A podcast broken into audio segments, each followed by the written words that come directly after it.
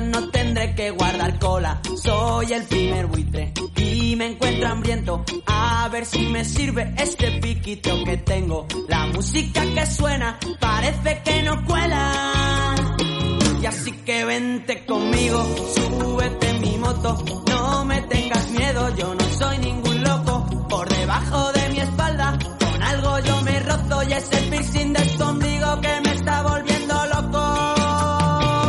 cuanto más acelero, más calentito me pongo. Y cuanto más acelero, más calentito me pongo. Y cuanto más acelero, más calentito me pongo. Hola Martín, buenas tardes. Hola Carmen, ¿cómo estás? ¿Qué le dice un comunista a otro? No Para tengo ni... Camarada. Está lindísima. Está lin... ¿Cómo se llama? Está lindísima. Está lindísima. Hola, Lindísima. hola. Stan Lee, Stan Lee que fue el, el que creó los superhéroes. ¿te Sí, más. Está lin... Está lindísima. Vamos a repetirlo. Venga. Ay, Dios mío, qué gran comienzo ¿eh? de programa. O sea, me parece, me parece fantástico. Ramón, gracias por no ayudar. El nivel de comedia está ahí, ahí con chiquito, ¿eh? También, te lo digo, para que luego digan de la gracia andaluza. Mm, Por favor, Ramón, haber echado una mano. O sea, me he atascado con lo de Stanley. No salía. He dicho que no me encuentro bien de salud física y mental. Pero, pero es por la película que hemos visto o, ya estás así de siempre. Desde O de- pequeña. Que me da cuenta que era igual, pero más bajita. O sea, tampoco era mucho más bajita, pero más compacta. Sí, sí, no he evolucionado mucho. Eres tamaño rumba. Tamaño rumba. Sí.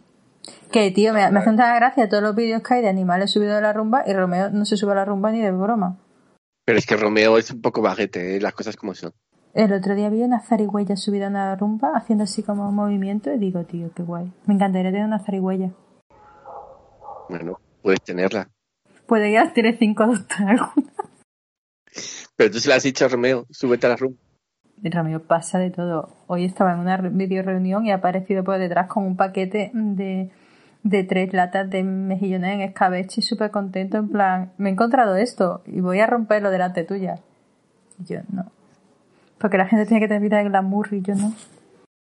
Bueno, los, nuestros oyentes tienen que saber que además Romeo estaba un poco enfadado con Carmen estos días, que, que no le Porque me he ido al festival de Málaga y no he venido. y, y le dejó en una casa que le cuidaban Y no tenían aire acondicionado. y Romeo es un poco es un poco finolis, ¿sabéis? Porque vivía en una gasolinera y cuando tú sales de la gasolinera, Te acostumbras muy rápido. Esto es como los pobres. Esto es como los pobres, Carmen. Cuando un pobre luego se hace rico, yo es que no puedo decir pobre porque entonces me crucificáis. Porque pensáis que, que sí. Los pobres podéis llamaros pobres a los otros, pero a los demás, los demás no podemos decir pobres. pues, Encima que, encima que te he hecho un, un chiste de comunistas, no me lo agradeces. además, además, yo te lo agradeceré. Además que, que aquí somos pobres todos, porque estamos trabajando aquí como, como, como, no sé qué, como esclavos. Ah, desde las seis de la mañana, así que eh, tenemos que ser pobres. Los ricos no, no- los ricos no trabajan, ¿no? Ramón, ¿tú has trabajado desde las seis? No, Ramón es rico. Sí, me despierto solo dos horas más tarde, vale, perdón, lo siento. ¿Qué? ¿Te levantas a las ocho? Pues hoy sí, por ejemplo. Pero vamos a ver. Ya, ¿qué quieres que te diga? Luego me quejo cuando hacen obras en mi casa y digo, es que suena a las 8 de la mañana. Ya, pero es que también, claro, hay días y días. Hay días en los que no toca y hay otros días que sí. Efectivamente. Bueno, no abu- aburramos a nuestro público. Oye, el fin de semana vi el caso Warren. El caso, el caso Warry, El caso Warren, porque estaba de cine de autor y de, y de cosas súper profundas, y entonces mm, necesitaba género. Ven a mí, y eh, maravilloso, te da unos sustos. pero es un poco lo mismo de siempre, ¿no? Es como una saga que ya está un poco quemada. Me da igual, pero te da susto. Ya está, tú querías susto, punto. A ver, tú cuando vas a ver una película de terror, de verdad, en serio, o sea, volvemos a los, a los básicos, tío. Te metes, además que hay una cosa maravillosa que sale que es una cama de agua. Que eso se ha perdido, las camas de agua. ¿Os acordáis? Pero esas son un poco de, de prostíbulo eh, en, Cas- de- en medio del campo de Castilla, ¿sabes? Con espejos en el techo y cama de agua, ¿no? O de escritor bohemio de los 70. Martín, tienes una vida un poco... A ver, pero por la literatura y por las películas, Carmen, que yo de eso no, ¿entiendes? Yo que sé, aquí hay un, un hostal en Sevilla, no, un so- no sé, es como un complejo y te salen un montón de invitaciones en Instagram y todo esto, no sé por qué, porque... mm, sí sé por qué, porque hablo por, por móvil con mis amigos burracos, los sueltan y después me hacen esas invitaciones en las redes sociales y entonces es un sitio que, que tiene una pinta como, como de motel de gasolinera, una cosa tremenda y que ponen toallas con forma de cisne y no sé qué, y todo parece entras en un garaje así con el coche para que no te vean, y subes ya en ascensores por adentro para que no te vean. Y, y calibran que no te cruces con otros clientes. Y las habitaciones son un delirio. Vaya, ¿de qué será? ¿Cuál será su intencionalidad detrás de esa, esa estrategia? Será que en Alcalá de Guadaira, o sea, que te puedes alejar de Sevilla, haces tus pinitos y vuelves. Pero con el olor a jabón barato que tienes que volver a tu casa. Pero yo soy un poco fan de esa estética, ¿eh? Os lo digo. Hombre, claro, es que las habitaciones son fantasía porque tienen dentro las estatuas esas de como de cemento piedra de los chaletes de Matalascañas de playa. Pero dentro de la habitación y unos espejos y un de todo.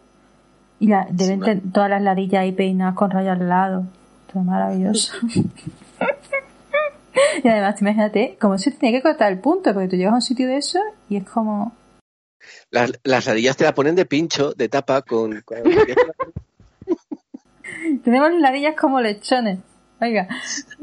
Pero claro, tú vas ahí ya, vas a tiro hecho. Hombre, claro, claro. O sea, ahí con premeditación. O sea, además vas con tu amante, porque ahí, claro, no puedes llevar a tu pareja. O sí, también a reírte. Ya, pero no sé, no tiene sentido. Pero claro, tú sabes que vas con tu amante a un sitio así y sabes lo que vas a hacer. Entonces pierde un poco el misterio, creo yo, ¿no? Creo que el misterio no les interesa mucho, Carmen. ¿Tú nunca has visto lo de, lo de Corea, lo de los hoteles, los Love Hotel, esos? Lo del mapa de los sonidos de Tokio.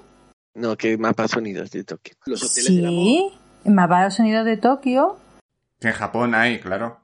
Lo de la estación, lo del el, el hotel, la habitación con que era la, eh, que era un vagón. el vagón, sí, sí.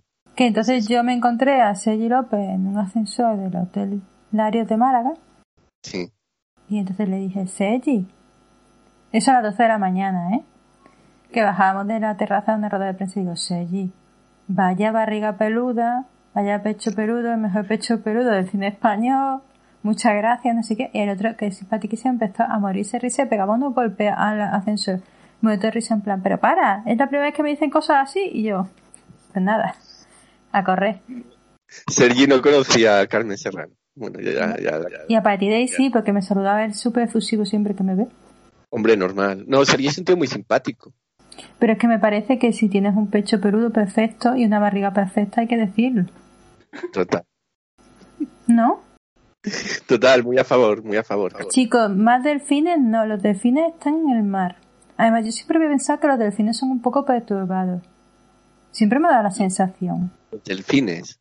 Los delfines nunca me han gustado, me parecen inquietantes.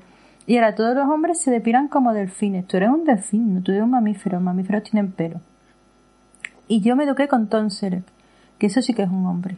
Bueno, pues ahí queda la declaración. Yo no sé, yo no sé, bueno, creo que sí, que el, que el protagonista de la película también. Y no hemos hablado de tu corte de pelo, Martín. No, en- de eso hablamos la semana que viene. Vale. Eh, que te digo yo que, que- ¿Os depiláis? Ramón, ¿tú te depilas? No, no me depilo, Carmen. No. Aunque no tengo la mata de pelo que tiene Sergi López en el pecho, no. Y en la barriga. Toma ya. Que así puedes acariciar como un gato. Martín, ¿tú te depilas? no, no me depilo, Carmen. ¿No? Mm, No. No sé. Tienes toda la pinta. La gente que se depila usa pantalones elásticos. Ya, es, es posible, es posible. Es que el pantalón elástico une muchas culturas, porque por ejemplo los capillitas sevillanos, que son así un poco especiales, esas subculturas van todos con los pantalones elásticos eso y también los canis. Entonces yo creo que une mucho. Mira, cuando, cuando me veas en la playa, pues ya sabrás si me depilo. Vamos a, posponerlo hasta ese momento. Eh, en cualquier caso, lo que te iba a preguntar, ¿tú crees que el protagonista de la película que nos ha traído hasta aquí esta semana, eh, eh, La mansión de la, de la niebla de, de, de Lara Polop, Uy, la primera vez, la primera vez que te aprendes un título. me encanta su apellido, me encanta decir Polop, ¿sabes? Es como... ¿sabes? Me, Haces pull-up y no hay stop. me parece, me parece muy satisfactorio, ¿sabes? Decir Polop. No hemos averiguado si el apellido es o no es falso. No, es como valenciano, ¿no? No es falso, Ay, pues valenciano. cierto. La semana que viene, el viernes empieza Cinema Jove. Un festival maravilloso. en Valencia. Un saludo a todos nuestros amigos de Valencia Y a Carlos Madrid, el director de Cinema Jove, que es maravilloso. y, además va a estar, va a estar, eh, nuestra compañera Carmen Serrano por allí. Así que, que nada, si la veis, la podéis saludar y si, ten- y si vais con la camisa abierta con, y con los pelos del pecho saliendo por la camisa, pues Carmen os dirá que muy bien. Así que, mm, Y Valencia es maravilloso. Pues Rita beberá y pues más cosas.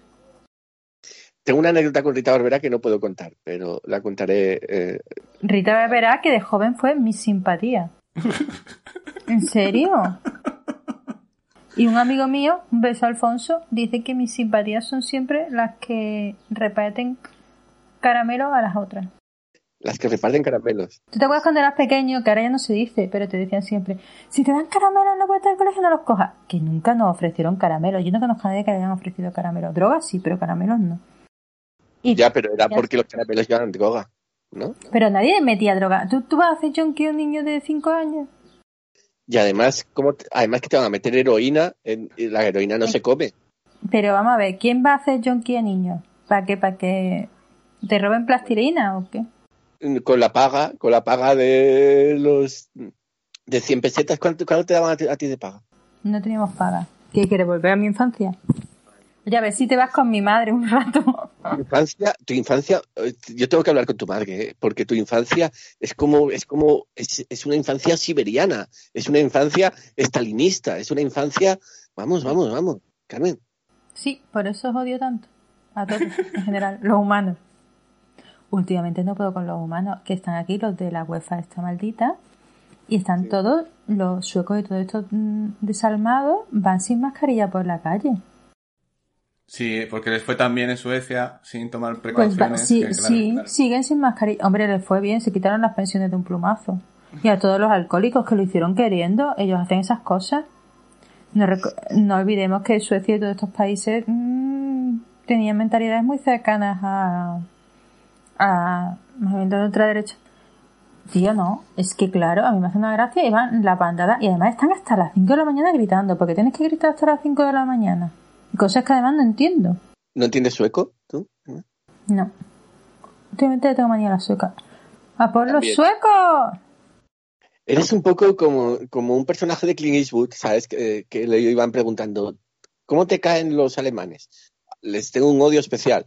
Y a los chinos les odio. A ti te caen mal, en general, todos los pueblos. Sí. ¿Qué pasa? No, nada, nada. Me parece, me parece bien, pero que lo constato como un hecho. Sí.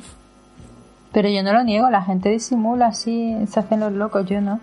Oye, vamos, vamos, vamos a meter una pausa eh, musical o lo que sea y vamos a hablar de la película porque estamos aquí divagando maravillosamente, pero tenemos que hablar del señor Lara Polo. Música.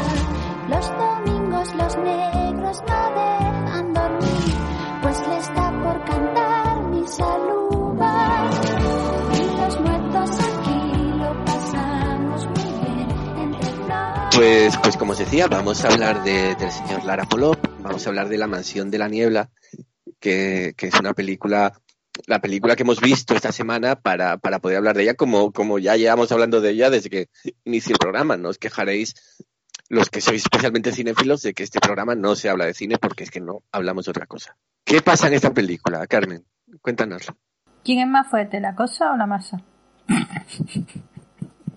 Has dicho cosas y eso me provoca tener que hacer esa pregunta. A ver, vamos a ver.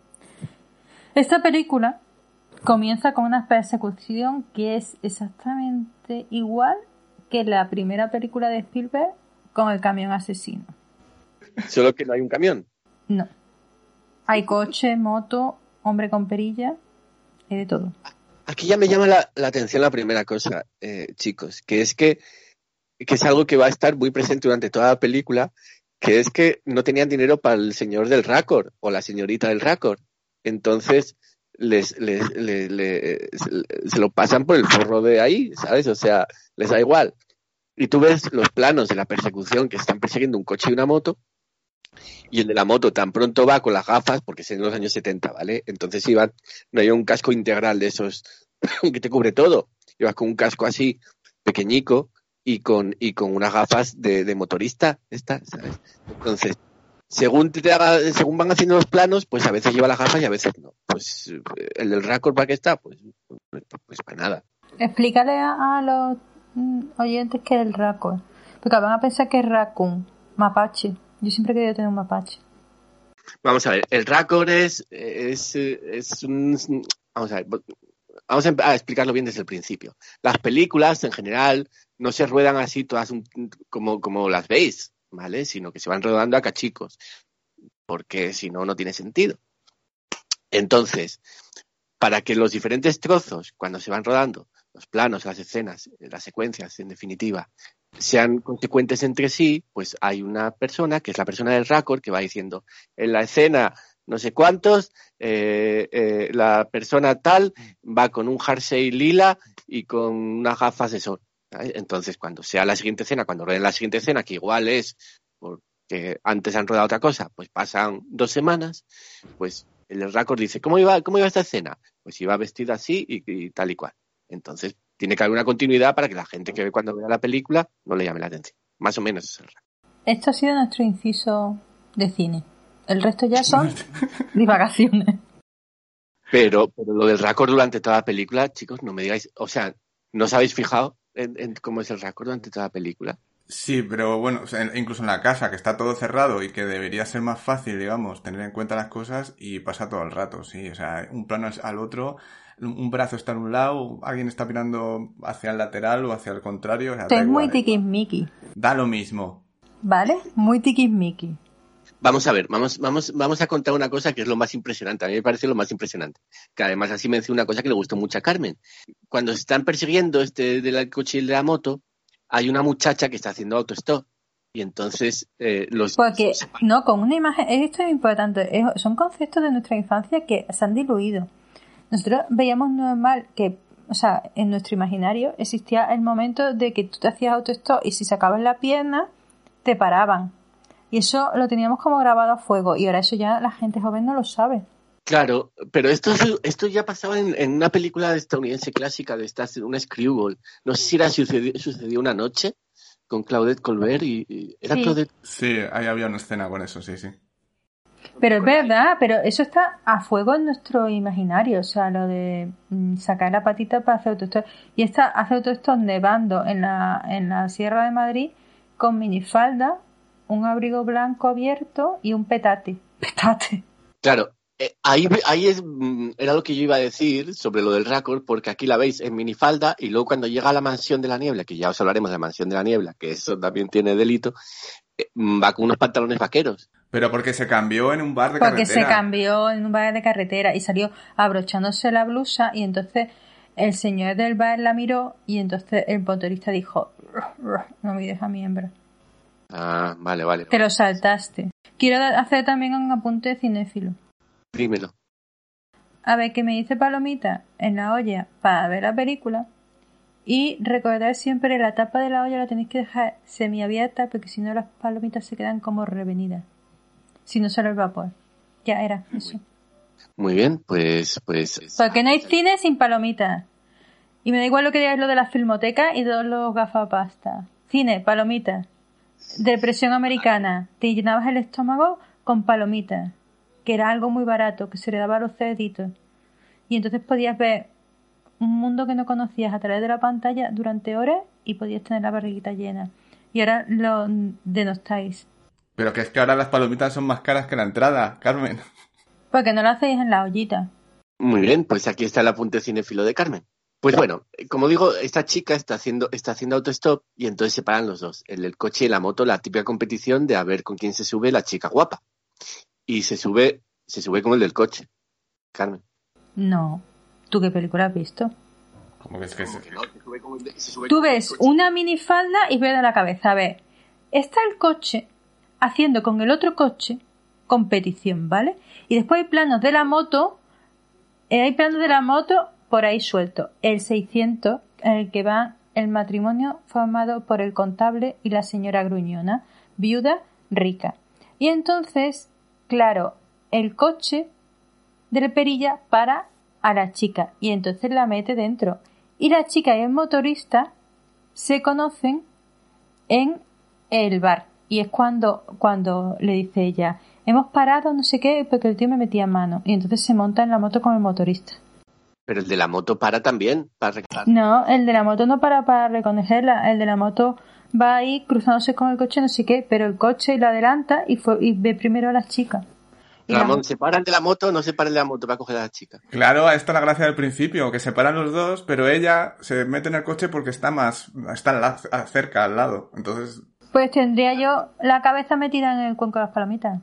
Joder, me he perdido toda la trama, mierda. El, el caso es que ella se sube al coche y lo primero que hace el de la perilla, en cuanto ella se sube al coche, es la mano a- al pan, ¿eh? a meterle ahí. eh, rollo Paco Martínez Soria con Florinda Chico. Una rodilla, dos rodillas. Una rodilla, dos rodillas. que no sé, espera que, espera que te diga mi nombre, por lo menos, ¿no? Antes, no sé, Carmen. A mí las guarradas que hagáis me da igual. El caso es que, claro, ella dice, bueno, este, este, su- este, Bueno, a ver, la hermano llevaba guantes. Lo de conducir con guantes es algo que todavía no, no he podido yo en la vida. Y tengo unos guantes para conducir estos sin dedos, buenísimos. Que me regaló mi madre, por cierto. Y, mm, porque antes se conducía con guantes. Y, eh, a ver. Y después el de la perilla. O sea, un hombre. Casi todos los hombres que conozco pasan por una fase que es dejarse perilla. Y es algo comparable a depilarse todo el cuerpo. Es algo estéticamente deplorable. La perilla. La perilla tendría que estar prohibida. Por cierto, en Corea, en Corea del Norte, el señor que no vamos a nombrar, que parece un garbanzo enfadado, pero nos puede matar a todos, ha prohibido los pantalones elásticos, por cierto. Y las perillas también deberían estar vetadas. ¿Por qué? Porque, porque son indignas. No, porque en Corea del Norte solo puedes tener cinco peinados. Hay como cinco peinados y eh, tú vas a la peluquería y dices el 1, el 2, el 3, el 4, el 5 y no puedes elegir más.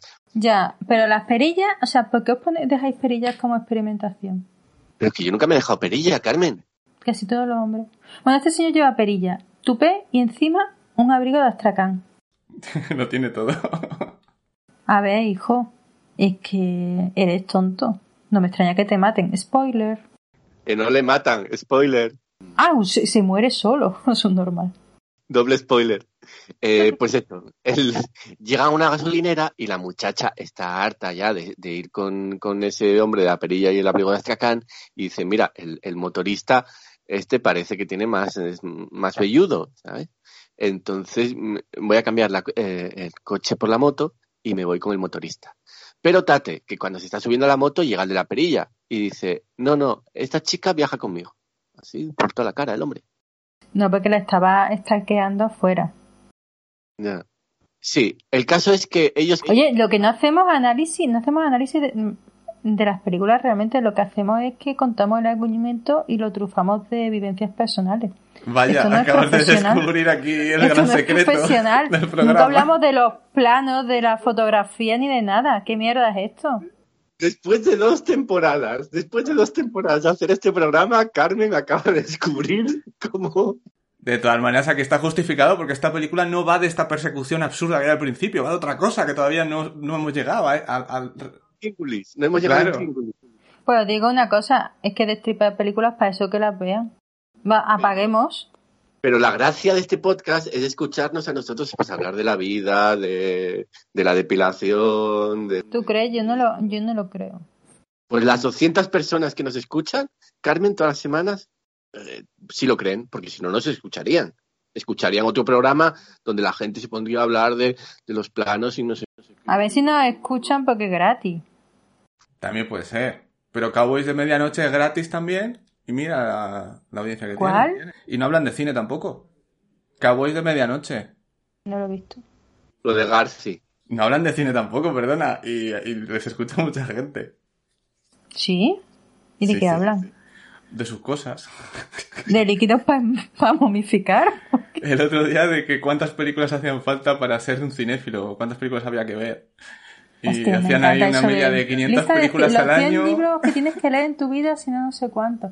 Hay gente que de verdad mm, es tan especial. El caso es que ellos.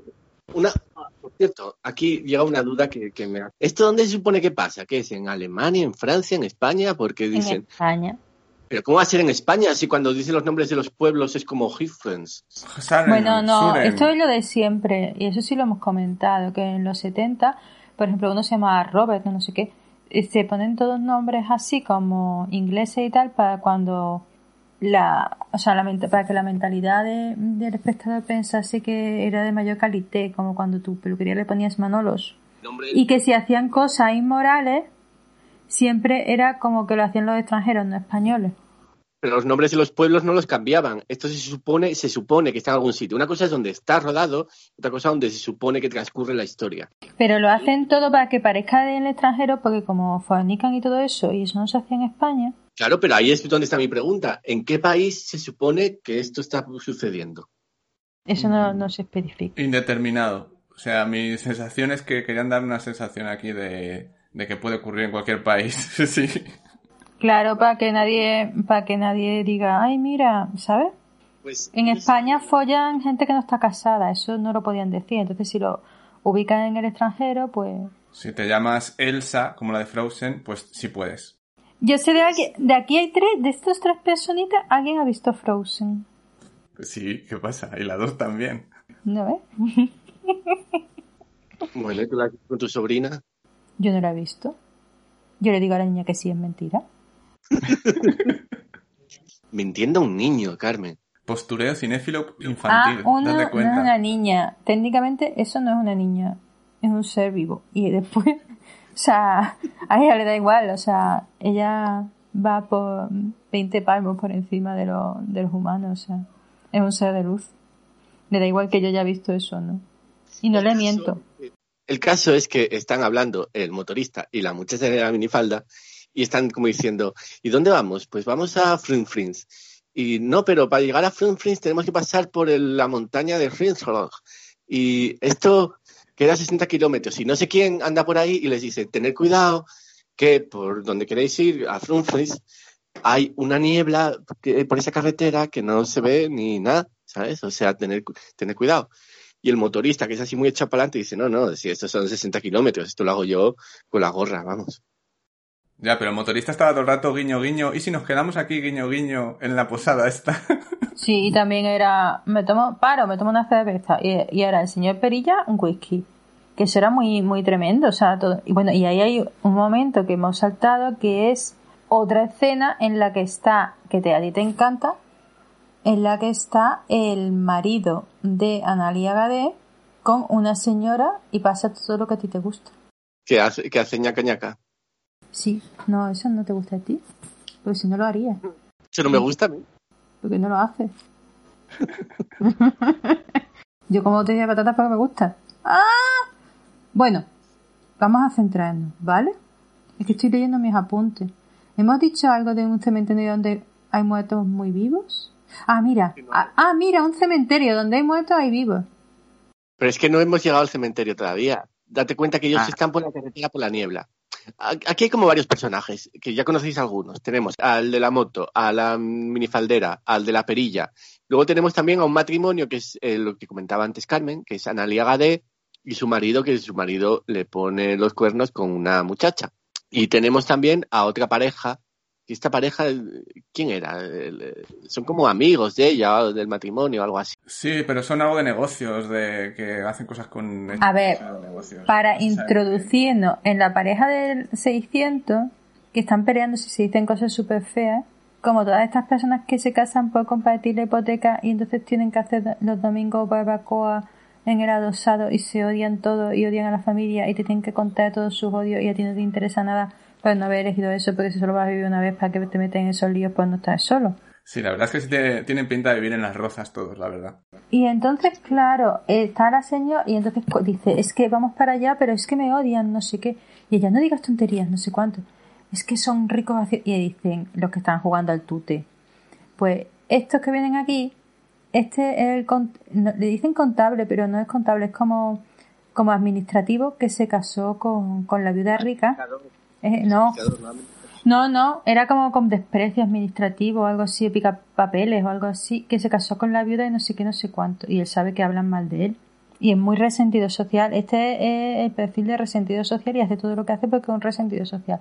Y entonces, claro, esos tienen que hacer un negocio con Analia Gade y su marido. Sí, el caso es que Analia, Ga- Analia Gade tiene que ir coger el coche también para ir a verse a, a la otra casa. Entonces, en definitiva, vamos al, vamos al, meollo del asunto. Se van todos en coche. El marido, el, este, administrador, este o el administrativo, lo que sea. La de, eh, la de la minifalda y otro en la moto. El del coche, se van todos en esto. Y al final, eh, debido a varias circunstancias, terminan todos bueno, no voy a, antes de, de decir que terminan todos en la casa, primero tenemos una escena ahí en un cementerio que tú querías comentar. Eh, que dicen, uno de ellos dice, astutamente, hay un cementerio y donde hay muertos hay vivos. Que eso es una gran verdad. Sí, pero ¿os habéis dado cuenta de que hay como un gran agujero negro en la película? Un agujero negro de guion en el, en el momento en el que aparece ese con una guadaña, ese señor, el Saturno Cerra, que le preguntan por un coche que ha pasado y dice, no he visto ningún coche. Y, lo- y luego nos vamos a quedar así todos pensando, ¿cómo que no has visto ningún coche? Y no, y no hemos contado lo de lo del coche, tío. Que pasa como un coche fantasma antiguo. Ah, sí, es verdad, porque hay un momento dado en el que los, de la moto, vamos a decir los de la moto, los de la moto se paran y como están, eh, es verdad que hay un montón de niebla, no consiguen encontrar la carretera y entonces dicen, mira, ahí viene un coche antiguo, voy a pararlo. Y lo, y se pone a pararlo y el coche ni frena ni nada. Y dicen, menudo cabrón, no sé qué. Y luego cuando llegan donde el cementerio, está el coche ahí estallado contra, contra, una, contra un muro del cementerio. No te lo pierdas. Estamos hoy, mm, di- o sea, disgregando la historia mucho. Sí, es que, es, es que la historia es un poco disgregada también, eh, reconozcámoslo. Pero lo, lo gracioso es que estamos hablando como si tuviera luego algún sentido hacia el final, que no, que es que no lo va a tener. O sea, ya adelanto que no va a tener ningún sentido todo esto que está pasando. Spoiler otra vez. A ver, bueno, total. Que se asustan todos en el cementerio. Mm, y ahora llegamos a la parte. Bueno, falta lo de Bautista, que, que Analia Gade, cuando llega donde el cementerio, sale eh, un chofer que se llama Bautista, y como todos los choferes, y, y, la persigue a, a- la pobre Analia Gade, que Analia Gade está como un poco mal de los nervios, la pobrecita. Entonces ella lo ve al- a este hombre con la gorra de plato, porque eh, eh, es un chofer que va vestido de chofer, no como ahora que, que tienes un chofer y no sabes si es chofer ni es nada, ¿sabes? O sea, porque va vestido normal. Pues no, este chofer va vestido de chofer. Va rollo Danton Abbey. Eso es. Y paseando a Miss Daisy. Entonces, eh, entonces nada, ya sale corriendo el chofer asesino y es cuando se encuentra con, con los de la moto. Y entonces están allí y dice, bueno, pues vamos a ver lo que pasa, vamos al pueblo. No, no hay, no hay pueblo, hay una casa. Bueno, pues vamos a la casa. Y en definitiva, llegan a la casa y ¿qué pasa en la casa? Que está allí todo el mundo. ¿Por qué? Pues porque sí. Parecía noche de fiesta. Era como, venga, todos aquí. Pero es que todos entran en la casa. O sea, vamos a ver, tú no puedes. O sea, tú te encuentras en un cementerio con más gente porque habéis pegado todo un golpe con el coche, la moto y no sé qué. Y tú ves una casa, o sea, una casa que no estaba abandonada, que estaba cerrada y os metéis todos por todo el hocico Claro. Dentro de la casa encendéis Un desalojo, y os otra ocupación, Carmen. Total. Y, y en la casa, y en la eh. casa hay una mujer que no conocemos hasta ahora y dice, no, os- no os preocupéis, que aquí hay dormitorios para todo el mundo, que es, que es una gran mentira, como descubriremos después. Ahí, o- ojo, en ese momento me emocioné porque dije, esto parece la película esta de James Whale, del Caserón de las Sombras, esa película de terror, mm, comedia que hizo en los 30. Yo dije, a ver si va a ir por ese camino, de ser una cosa así. No, no, no va a ser. No va a ser terror gótico así con comedia. No, no, no va a ser. Bueno, un poco sí. sí, claro, pero no el tipo de comedia que estaba esperando. Entonces, la de, la, de- la de la casa, la que estaba allí en la casa, dice, mira, yo es que esta casa, Venga de vez en cuando a darle un agua. Eso es. Porque también os recordamos cuando... Tiene mucha pinta de ir a limpiar a esa mujer llamándose Martha Clinton. Pero lo lógico, o sea, vamos a ver, todo el mundo da un agua a la casa cuando vuelves de vacaciones o te vas, y es importante cuando compréis ropa darle un agua, que es una expresión española de toda la vida que se ha perdido. Tú no podías ir a la tienda y comprarte unos pantalones y ponerlos tan cual, porque hay que darle un agua. Pues a la casa lo mismo. Pero eso lo sabéis, ¿verdad? Claro. Sí. Mentiroso soy. No afecta la- al tema de la energética del gobierno, ¿no? El caso, el caso es que esta les dice, pues sí, yo me voy aquí a limpiar de vez en cuando y tal, eh, porque esta casa era de mi, de mi tía abuela, que mi tía abuela murió en 1826. Y que era una bruja, dice, era bruja. Que era una- Y sale el típico cuadro de siempre de una señora con arrugas, que ella, pero con arrugas. Y, eh, y dice, y aquí lo que pasa es que antes había un pueblo, pero había un vampiro muy malo. Y entonces el vampiro le empezó a chupurrupar la sangre a todos los del pueblo y ya los del pueblo dijeron, pues marchamos a otro pueblo donde no hay un vampiro, lo cual me parece pues muy lógico. Si no puedes comer vampiro, Claro. La, la historia de la España vaciada. Está todo lleno de vampiros y claro, pues la gente se va a las, a las capitales. Oye, nunca, nunca se había hecho ese análisis, Ramón. Está muy bien pensado. El otro día que paso por una librería había un libro de recetas de la España vaciada. Digo, ¿qué vas a poner? ¿Patata cocida? La de, no sé si sabes que hay un programa que se llamaba Los Fogones Tradicionales en el canal Cocina, pues supongo que serán todas esas recetas. No sé. Pero espera, espera, aquí ha surgido un tema de gran interés. Yo, he yo he comprado cardo, que nunca he comido cardo. Y he comprado cardo, porque nunca lo he comido. Pero hay un tema muy interesante aquí, Carmen. Ramón, ¿tú ves habitualmente el canal Cocina para conocer tan de primera mano los programas que salen en ese canal? Hace tiempo que dejé de tener canal Cocina, pero en su día, durante bastantes años, era muy fan de algunos programas, especialmente de los fogones tradicionales, porque salían mujeres de pueblo eh, cocinando en su, en su cocina mm, súper rústica, pueblos, o sea, recetas mm, súper extrañas y súper, mm, por no- un poco mm, en crudo. O sea, eran recetas con una elaboración bastante, bastante burda, pero que luego, oye, salían cosas ahí eh, ricas, o no. Resumiré en que una vez salió una mujer que hizo una receta con pescadilla congelada que desmenuzó y, y coció y luego hizo eh, una tortilla de arroz con el arroz sin cocerlo pre- eh, eh, previamente, con lo que luego tuvo que coger la tortilla de arroz y co- eh, cocerla en agua otra vez, mezclándola con la pescadilla congelada de antes y acabó siendo ese el plato, que no sé cómo llamarlo, pero eh, realmente fascinante. Pero es creativo. Para que luego digáis que, que no había creatividad en la España vaciada. ¿eh? Otra cosa no, pero, pero creatividad hay un montón. Pero, ¿qué, ¿cuál es el plato favorito de Ramón? ¿El plato favorito en general o el de la, del canal Cocina? ¿Cuál es tu... ¿Cuál pides el día de tu cumpleaños para que almuerces? Es que no tengo así una...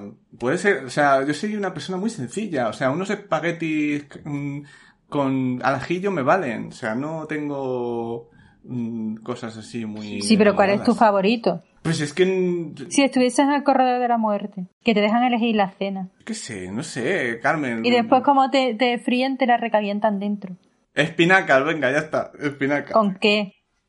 Espinacas mm, gratinadas, venga. Tío, ¿de verdad una persona sin plato favorito? ¿Y cuál es tu postre favorito? El brownie de chocolate. Míralo, ¿ves?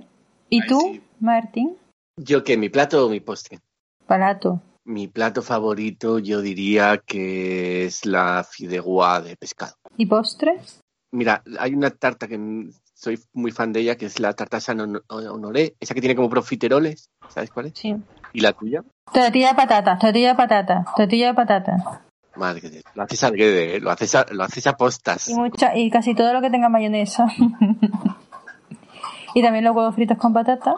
Bueno, y después ya me gusta todo. Pero claro, es, eh, es la pasión, tío. Te preguntan qué es lo que... mm, y pon lo que te sale. Tortilla de patata. Yo podría comer todos los días tortilla de patata varias veces al día. Yo no, pero bueno, esa es una historia larga de. El caso es que no sé por dónde íbamos. Ah, sí, ya sé por dónde íbamos. El caso es que nada, dice, pues vamos a pasar la noche aquí en esta casa de la, en esta casa de la niebla y, y, y os vais distribuyendo en los dormitorios. Entonces, el de el Perillas se queda en un dormitorio que está todo lleno de cuadros de fantasmas y de brujas y de todo eso. Un, un cuadro que vamos. Que el hombre se mete ahí en la cama con la corbata. y A ver, vamos a explicar. Reparte, o sea, la dueña de la casa reparte los dormitorios. ¿Y a quién le da el mejor? A Analia Gade, que es la rica, porque Analia Gade se quedó huérfana y entonces se casó con un señoritingo, que tenemos que contar el señoritingo y la amante. Entonces se casó mm, con este, pero ella era una chica rica. Entonces a Analia Gade le dan un cuarto así como mucho, con mucho ropel. Al, al frijolito este de la perilla, Frijolito, vaya telenovela, es la única telenovela que he visto en mi vida. Madre mía. Ya te lo dije una vez, es lo que tenéis mi ex y tú en común, que las dos erais fans de Frijolito. Y que no te aguantábamos, ¿no? Crueldad extrema. Ay, Dios mío. No, pero fan de frijolito, no frijolito. O sea, Al Frijolito le da la habitación con cuadros, sí. pero vamos a ver, frijolito. Mi madre no ve telenovela, yo no veo telenovela. Y entonces, un día, no sé qué estaba haciendo mi madre y aparece una, un segundo de frijolito. Y nos quedamos enganchadas a frijolito. Porque era un niño que tenían, te daban unas ganas de estrangular constantemente. O sea, tú odiabas a todos los personajes por igual. Y la historia era fascinante, porque era una chica que era madre soltera, pero era virgen, según ella. Bueno, como la Iglesia Católica. No, porque eso es que se había zumbado una paloma, ¿no? ¿No? Hombre, es una forma de interpretarlo que no sé si... si eh, No entra en canon, no creo, no. no. no sé si Papa de Roma estará de acuerdo contigo, pero si lo quieres contar así, cuéntalo. Papa llama. Total, que, que el tema es que Frijolito, o sea, es un niño repipi que va ahí haciendo recado. Y ahora, claro, por supuesto, siempre te preña alguien con mucho dinero.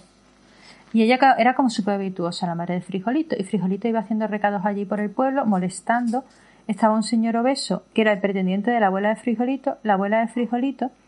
Y ahora, la trama iba que unos malvados habían puesto unos polvos de droga en la bebida limonada mm, naranjada de, de la joven esta y entonces en un estado de inconsciencia él y ella drogados habían yacido y concebido frijolitos con lo cual técnicamente eran vírgenes y puros pero claro ella no sabía que el padre era él y bueno todo todo súper drama y entonces ya se dan cuenta al final y entonces frijolito es súper feliz y a ti te da mucha rabia que frijolito sea feliz Quería que muriera. No sé si, si os dais cuenta de cómo es este podcast de elaborado, que hay como historias que van dentro de historias, como unas matrioshkas, ¿eh? como, como, eh, como si fuera eh, el manuscrito encontrado en Zaragoza. ¿Eh? Una cosa eh, fantástica.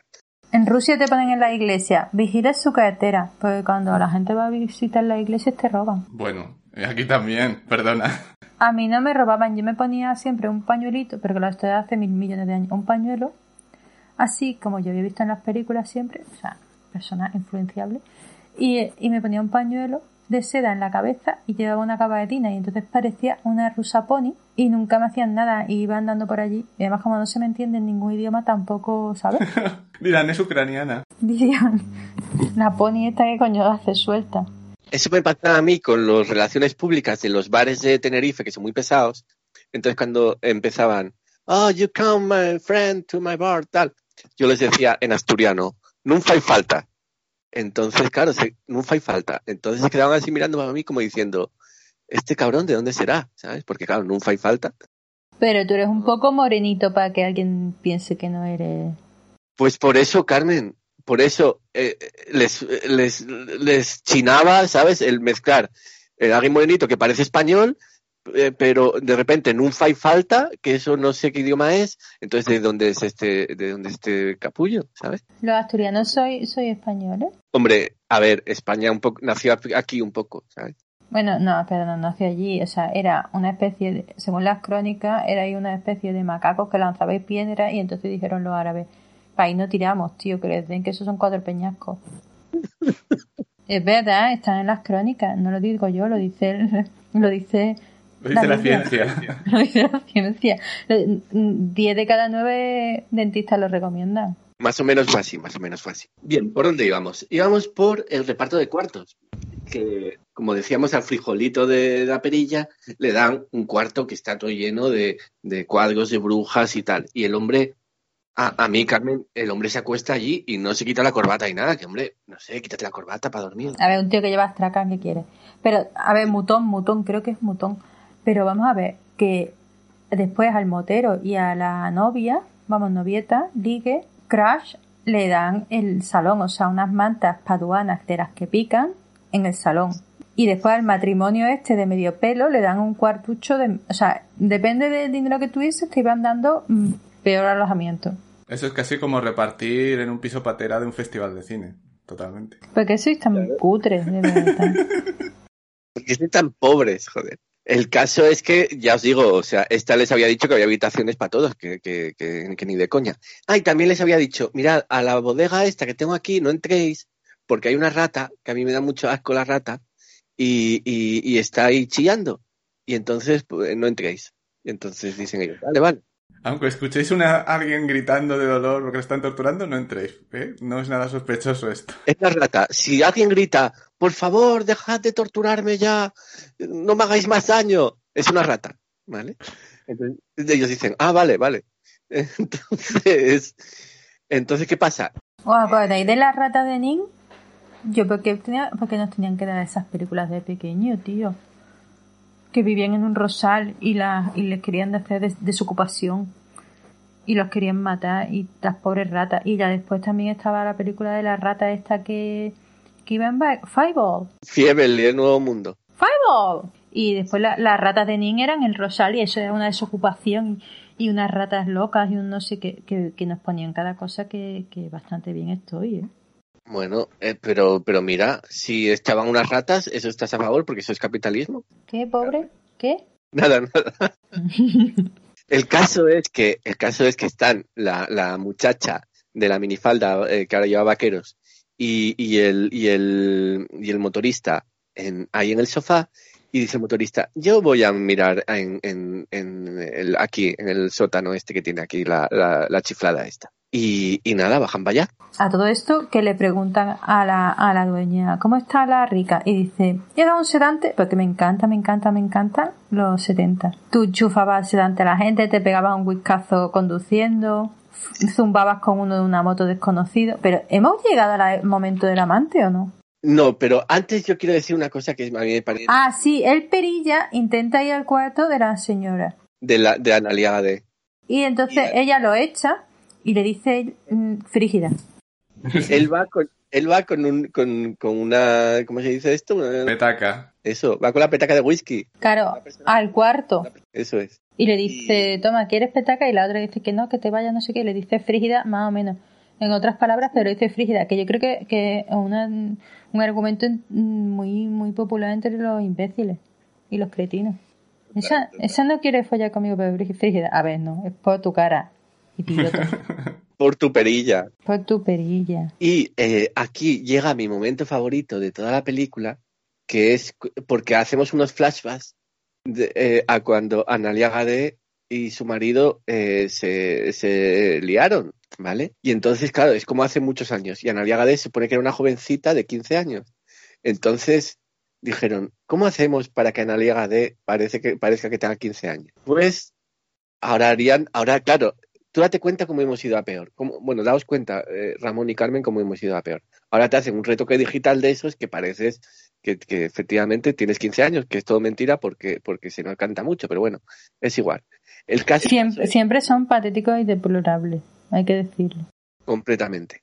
Eh, ¿Qué hacían en los 70? Pues mucho mejor. Te cascan una peluca de adolescente y ya está, ya eres un adolescente. Punto. Un, un adolescente rollo Marisol.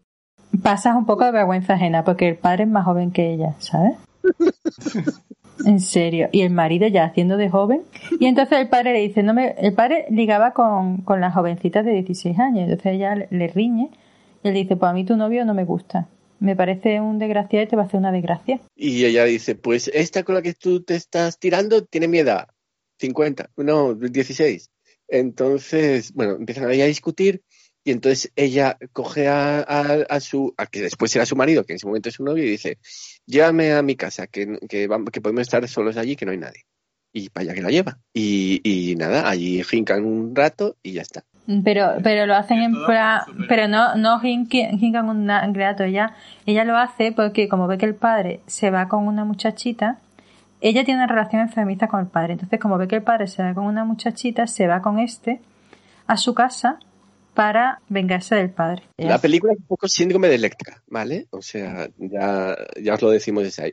No pongáis la lavadora, no pongáis la lavadora. No, esperad hasta las 12. Bueno, si lo, digo- si lo estáis escuchando a las 12, si la ponéis. Electra. Madre mía. Madre de Dios. Hay una, un aviso súper importante.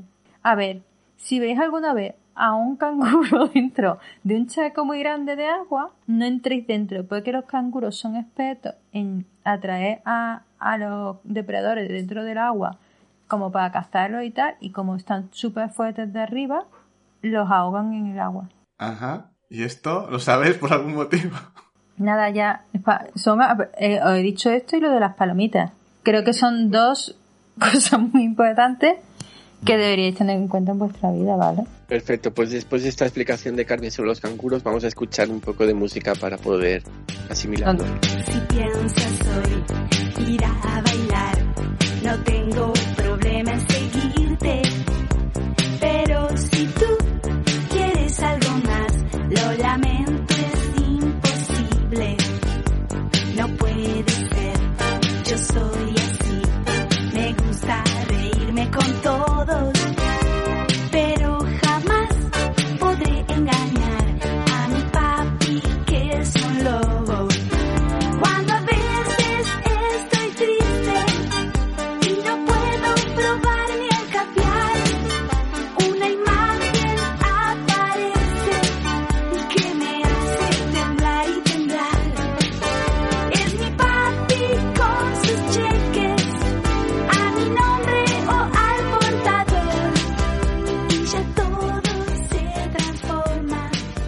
Y después de, de escuchar un poco de música y de la mm, eh, hermosísima historia de Carmen y los canguros y su gran recomendación para, para todos los otros oyentes, Volvemos a los temas del cine. Ramón, ¿cuál es tu fetichismo? Que nos lo dijiste el otro día que lo ibas a comentar. Que no tengo ningún fetichismo. Que, que fetichismo es una palabra muy, de un significado muy fuerte, muy poderoso. Entonces, no tengo nada parecido a fetichismo de los pies ni nada por el estilo. Eso no existe. Eh, no, ni soy ne- ni la necrofilia, ni la coprofilia, ni nada por el estilo. Y ya, ni, ni el sadomaso tampoco, para excluir cosas. Pero eso no son fetichismos. No, que va. Eso son prácticas. Pero, Bueno, cri. Potato, oh, potato. Vamos, va- no sé, vamos a culminar eh, con esta película porque aparte queda lo más, eh, lo más, la parte Me parece muy fuerte que los colaboradores no cuenten sus fetichismos ni sus intimidades sexuales delante de nuestros 200 oyentes. ¿cuál- ¿cuál es tu fetichismo? Yo no tengo eso. si lo he dicho, pecho peludo, por ejemplo. pero eso no es un fetiche. Eso no es un fetiche. Sí, No lo es. sí. Eso es como decir, me gustan las rubias. No, no, eso no es un fetiche. No. Pues no sé, no me acuerdo. Un fetiche es, me, eh, me gustan eh, hacerlo con calcetines. Claro. Y empezamos con contando cosas personales. ¿o qué? Venga, vamos a la maldita película, que vamos a llegar parte que me tenéis ya muy cansada. De verdad, me tenéis muy cansada. Y Que después ya llega salen- el giro, ya llega el giro de Palma. Sí, pero es que salen audios de dos horas y Romeo quiere salir a hacer pis. Pero es que es verdad, Carmen, es que nos enrollamos con cualquier cosa y empezamos a hablar de cualquier cosa menos de la película. Bueno, pues cuando un día veas en una- un pantano a un canguro y te atraiga al agua y no en un tengas pantano. en un pantano, ¿dónde crees que se va a meter? Va- El, el canguro no va a ir al mar a meterse hasta donde le cubre, ¿no? Voy a ir al de Dávila, al pantano de Aldea Dávila y, Pues sí, y que a ver, a ver si me, encuentro un canguro o algo. Sí. qué rico está el hornazo. Por eso Franco y los canguros tenían tan buena relación. Exacto. Por todos los pantanos que hizo. Pues sí. Ahí está. Bueno, el caso, el caso es que, como decimos, aquí empiezan a pasar cosas ya, ¿vale? El, el de la perilla se va donde, donde está la, la mujer de la casa. Y que esa sí quiere. Si le dice, pasa, pasa, pasa por aquí, que, que ya verás qué bien. Él, borracho como una cuba ya. Él va borracho, dame un poco de whisky. Y, y dice, sí, sí, un whisky, siéntate aquí en la cama conmigo. Y ahora mira para atrás. Y el hombre mira para atrás y está allí Bautista, el, el, el, el, chofer, el chofer fantasma, que, que lo va a matar. Y el otro le hace así, y le da como un jamacuco y ya, y se queda ahí como, como en el sitio. Y ya cambiamos. Y la pareja, esta, el motorista y la otra, están allí donde, donde la, la da chimenea, y claro, ya dicen, bueno, ya lo estaba esperando todo el mundo, pues vamos a hacer aquí un jincamiento. Y hace un jincamiento. Y ella despierta y él no está. ¿Y él dónde se ha ido? A la cripta, esa, Carmen. A, a encontrar allí al fantasma de, de este, ¿no? Te escucho. Pero es que ahora no va eso. Va lo que dice ella. Martín, vamos a ver. Va la escena de Ernest bebiendo un martín muy seco y entonces le dice a... porque tiene el flapa, le dice a la otra que bebe una naranjada. Eres caprichosa, dominante, malcriada, pero eres joven y me gustas. Pero que lo tengo, lo tengo todo apuntado. Muy bien, pues eso es lo que iba. Y una vez después que va eso, entonces cuando bajan a la cripta. Y, y bajan allí y empiezan a ver que es la cripta de la familia Clinton. Y dice, pero meca, fíjate que están aquí las lápidas abiertas. Y dice, uh, aquí, Qué descuidados. aquí está pasando algo. Sí, sí, sí. Y, y salen para afuera, llegan como al final de la cripta y salen para afuera donde el cementerio y está el, el Perillas allí sentado en medio de las tumbas. Y les empieza a disparar. Que yo eso, Ramón, te lo juro. Pero a ver, que el perilla antes, a ver, el perilla muere de un ataque al corazón. ¿Te has contado? Claro. Ah, ¿lo has contado? Cuando entra en el dormitorio de la señora de la casa. Ya ha contado que se... Y la señora de casa le dice, mira para atrás. Y está Bautista, el chofer. He tenido una siesta mental. Ah, vale, vale. Es que también la película está muy fragmentada. En favor de Carmen, de Carmen diré que la película es como coralidad. Vamos a cambiar de 400 escenas distintas en las que pasan muchas cosas, pero la trama en realidad no está avanzando nada. O sea, es como parado. Está todo estático. Gracias, Ramón. Y el, y el caso es que el, el tipo, el perilla, les dispara, pero luego se acercan y está muerto. Entonces, yo no sé cómo pudo dispararles realmente. Eso, esa parte tengo que reconocer que no la entendí. Algún dispositivo que tenían con una cuerda o algo ahí que le daban del gatillo o en el dedo. Yo qué sé. Es que no... Y no hemos contado la parte del amante y del marido de la rica, que ella le dice, estás con ella por dinero, no sé qué, y, el ot- y no me quieres a mí, y él le dice, no, la amo, a ti no, no sé cuánto, y le dice, has desperdiciado tu dinero en mujeres como yo. sí. Es verdad. Es verdad. Así- Y, de- y entonces y después entonces le dice que no la quiere, pero después se morrea, pero saca primero la lengua para morrearse. Y entonces le pega así como bofetadas con la lengua. Porque aquí estas películas para hacer un análisis de los besos dan mucho asco. Vale que es un intercambio de fluidos, porque tú piensas que cuando te das un beso es como si te bebieses un chupito de babas de persona. Claro, tú no te acuerdas, ¿no os acordáis en el chip prodigioso? Cuando, viste, o sea, viste la película de chip prodigioso, ¿no? Sí. Sí. cuando el, el que estaba mini- miniaturizado pasa del cuerpo de, de la a ella, pasa porque se dan un beso y, y acá hay un intercambio de fluidos y pasa para el, cuerpo de ella. ¿Os acordáis? No, Sí, sí, sí, sí, sí, sí. no me acuerdo ni dónde dejó el coche. Bueno, pues, pues, pues eso, que, que, que la perilla está muerto y les dispara. ¡Qué asco beberte las babas de alguien! ¡Oh! Mira, estás en una fase, de- Y si bebe, imagínate, si te comes un gapo, es como... en una fase de crudeza con todo lo que significa sexo y, y amor y todo eso, que, que chicanos, ¿eh? Porque yo estoy en otro lado, o sea, yo he subido un peldaño. Estoy como en el nirvana, estoy en el nirvana eso de los monjes, que tienen tigres y no le dan de comer animales que le dan de comer verduras y entonces los, los tigres son súper felices.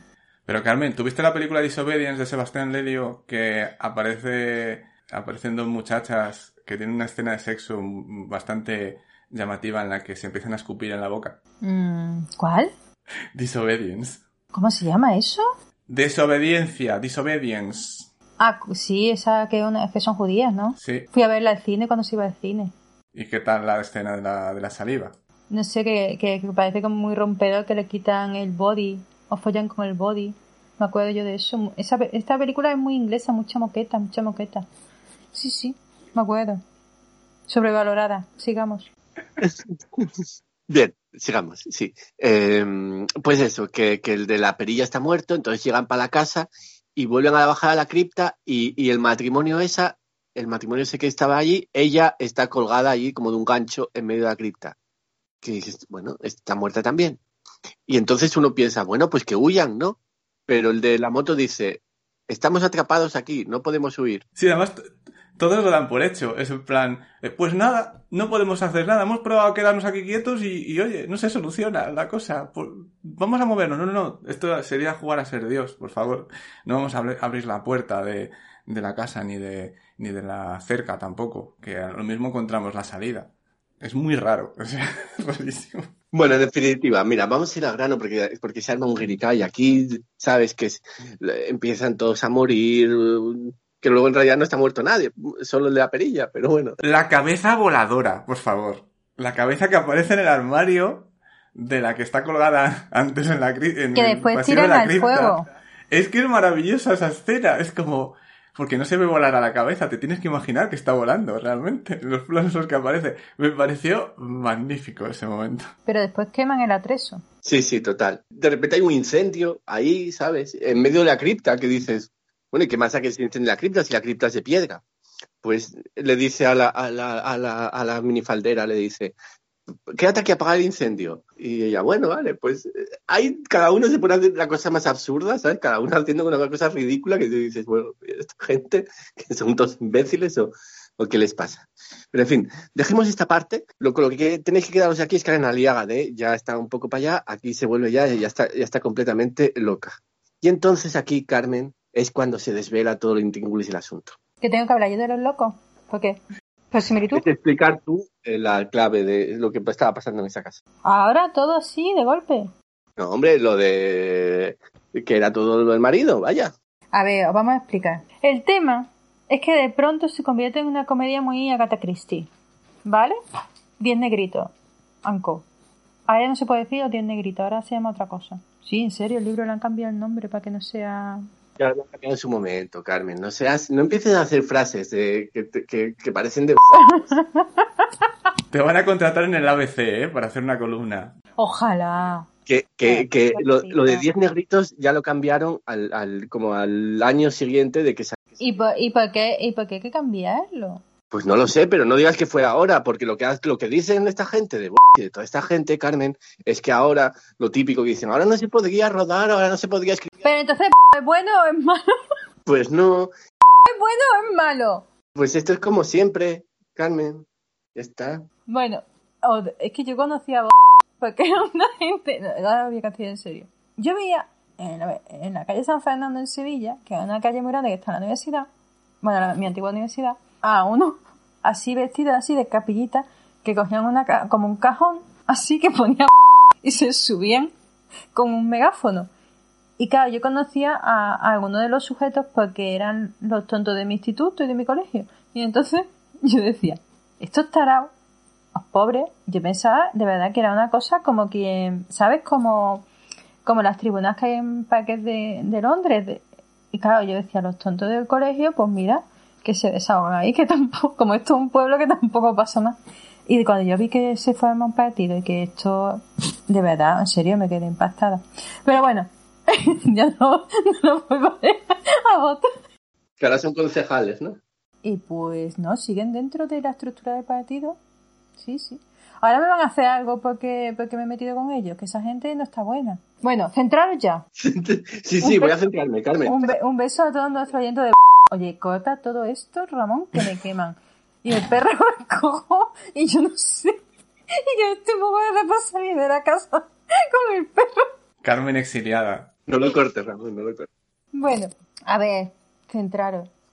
No, Y entonces... Llevamos aquí centrados mucho tiempo, El esperando a tema ver. es que ahora el giro de la película es que lo conviertan como en plan, os vais a enterar de qué va todo esto. Y todo esto es que el que hacía de contable mediocre y tal y cual, chupatintas, pues ahora se pone con, con, con la supuesta dueña de la casa, en plan, eres mejor actriz que cuando te conocí en el teatro, porque además la tratas fatal, pero son amantes.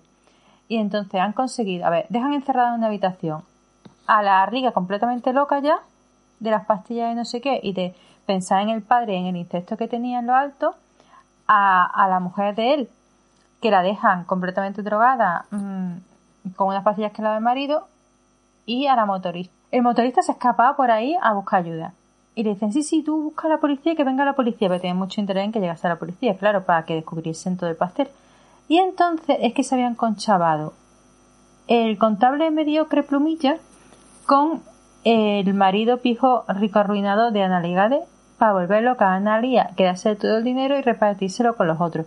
Pero empiezan a todas a pegarse tiro ahí a cascoporro. ¿Por qué llega de repente el marido? Y entonces di- no quiere dejar huellas de, de- de ese plan diabólico e incomprensible, por otra parte, que, que, que ha diseñado. Y entonces los va matando a todos. Se carga al contable, se carga a la dueña de la casa, se carga al bautista también. Bueno, se carga a todo el mundo. Cuando llega el marido, lo gracioso es que ya el motorista ha estado dándose un voltio por toda la propiedad y ha estado descubriendo todos los trucos que había detrás de, de las cosas que estaban pasando que supuestamente eran sobrenaturales. Entonces la sorpresa como que se diluye un Y poquito deja ya. a la novia allí, la tía. Bueno, total, que ahora entonces ya Analia sale de la habitación y ya está como la jaca del gaba. Y entonces cuando ve al marido coge una pistola y empieza a pegarle tiros. Pom, pom, pom, pom, y lo mata. Pero porque en vez de ver al marido, ve al padre. Y por eso yo os decía que esta película es todo, eh, es todo el complejo de Electra. Es todo muy freudiano, sí, sí. Matar al padre, totalmente. Y encima no sale ni una teta, lo digo porque si pensáis que es destape y vais a ver algo. No, y, el, no. y el fornicio lo, lo ejecutan encima de mantas, que eso tenía que picarles todo al lado del fuego, encima en la única habitación pública de la casa. Que, que también, qué mala cabeza. Cuando hay pasión, Carmen, ya no notas ni los picores. Después vienen las erupciones y esas cosas. Pero esta película tiene un momento que me parece magnífico también, que es cuando la dueña de la casa se pone a dormir eh, con, con Analia Gade y le está haciendo ahí como tal, arropándola, y de repente la mira y, y se aparece como la, tía abuela del cuadro, ¿no? Con el, todo ese maquillaje que tiene puesto en plan, ¡uh! ¡Susto! Y es como ya más obvio imposible la cosa, o sea, pero me hizo muchísima gracia ese momento, no sé vosotros. La película es terriblemente mala. Y no salía ni una teta, pero es que no nos daba tiempo a ver otra película para enseñarosla.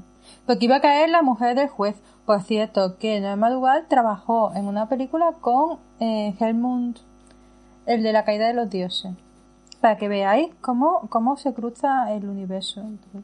Pero no cuentes intimidades. O sea, nosotros ay, tenemos que defender. O sea, si tú dices, es que eh, eh, vimos esta película porque no nos daba tiempo a ver otra. No, tienes que decir, la Sí. vimos porque queríamos ofrecer un pequeño estudio sobre la obra de, de Lara Polop.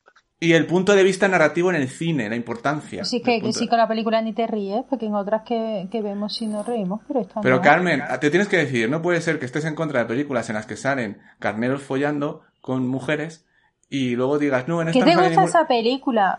Luego, luego dices, en esta no sale ninguna teta. Estás criticando ahí como la- los dos lados... No, Porque esa, la película del carnero era buenísima, tenía de todo, ¿eh? Pero si te metiste conmigo porque dijiste que la había escogido yo y que era horrible. Quizás seguro que no la escogiste, pero, pero ¿por qué te pones medallas que no son? ¿Ves? Y ahí había un fetichismo porque estaba follando con botas, con el carnero. Tú te acuerdas mucho de esa película, ¿no? Hombre, es que es una peli de, cala- de profundo calado eh, cinematográfico. Mm, ¿Qué- qué- Oye, ¿qué canciones ponemos, Carmen? pues eso sí que es un tema, ¿eh? Porque aquí no sale ninguna canción. Porque hoy hemos estado, hoy, hoy se ha estrenado, que poco se habla de ello en, en los temas gafapasta, el último vídeo de... Leticia Sabater. ¿Quieres poner a Leticia Sabater aquí? No, porque es malísima la canción, ha bajado mucho de calidad, ¿eh? Sí, no, no está en su mejor momento, ¿no? No, no, no. Físicamente sí, porque se ha vuelto a poner implantes en todos lados de los músculos y todo esto. Muy correcto el tema mm, bronceado artificial, las rastas rubias platino, todo, los conjuntos cosidos por ella y tal, en el chino de su barrio. Pero claro, tía, cúrrate un poco la letra y todo esto. O sea, eh, no pues se puede pasar de la salchipapa al curry plátano este así. Banana Kiki. Banana kiki. Tú me das banana, yo te doy Kiki. Sí, sa- salchipapa fue un... ay, salchipapa me pareció muy, muy, muy bueno. Ya, pero no vamos a poner la salchipapa. Podemos poner alguna canción del verano. Esto sí, ¿sabes?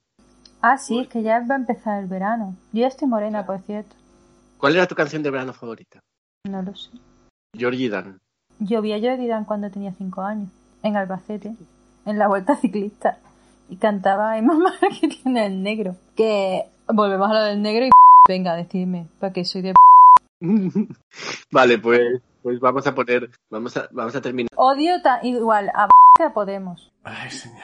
Sí, sí, ahora te justifica. Eh, vamos a poner a terminar con Georgie Dan. No, no me gusta. A mí, y, pero la que te viene a la cabeza cada vez que pisas la playa es automático la de Cuando te da calor y tu piel morena, tu piel morena sobre la arena nada, ¿no? Pero es más la de otra. Bueno, es que tú vives, tú vives en una ciudad de playa, entonces es más fácil Sí, y para de calor infernal, como ahora mismo. Eso sí, eso sí.